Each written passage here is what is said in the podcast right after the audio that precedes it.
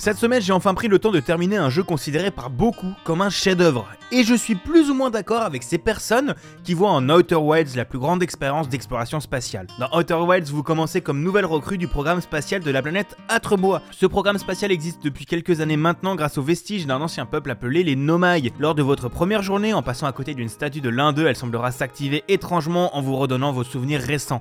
Et au bout de 22 minutes, une très jolie musique se lance et le soleil explose, vous faisant redémarrer au début de cette boucle. Dans Outer Wilds, votre principal objectif sera de percer les secrets des Nomai et de cet univers. Vous pourrez prendre votre vaisseau pour partir explorer les planètes très différentes de vos environs. Par exemple, Sablière Noire et Sablière Rouge tournent en permanence l'une autour de l'autre et le sable venant de Sablière Noire se déverse sur Sablière Rouge. Pour percer ces mystères, vous aurez comme première instruction de partir à la recherche des anciens membres du programme spatial grâce à votre onduloscope. Ces personnes-là vous donneront ensuite quelques éléments à rechercher sur chacune des planètes pour compléter votre journal de bord et comprendre ce qu'il se passe ici. Puisque si, comme beaucoup de monde, je vois en Outer Wilds un jeu qui marquera son époque, c'est grâce à cette manière de chercher des indices. Ici, votre seule récompense, boucle après boucle, sera de nouvelles connaissances. Le jeu ne vous donnera aucun nouvel objet, mais des lieux ou signaux qui vous seront totalement inconnus au début du jeu s'éclaireront d'un coup à la lumière de nouvelles choses découvertes. Votre journal de bord sera là à chaque début de boucle pour vous montrer ce que vous venez de découvrir dans une petite animation très gratifiante et vous indiquer ce que vous n'avez pas encore exploré en entier, vous donnant un nouvel objectif. Si au début j'avais eu du mal avec Outer Wilds jusqu'à totalement décrocher et lâcher le jeu pendant bien 6 mois, c'était devant cette sensation d'immensité de l'espace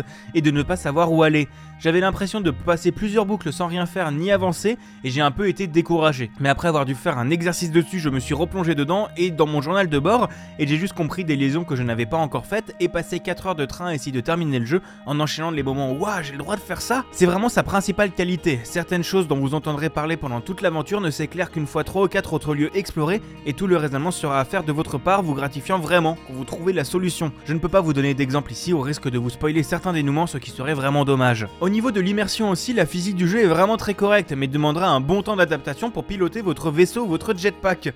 Les graphismes, bien que plutôt simples, seront vraiment vous immerger dans ce que les auteurs ont voulu créer, et vraiment le fait de pouvoir passer d'une planète à l'autre sans temps de chargement et de voir les lieux clés de chacune jusqu'au bout de l'univers est un exploit technique pour moi.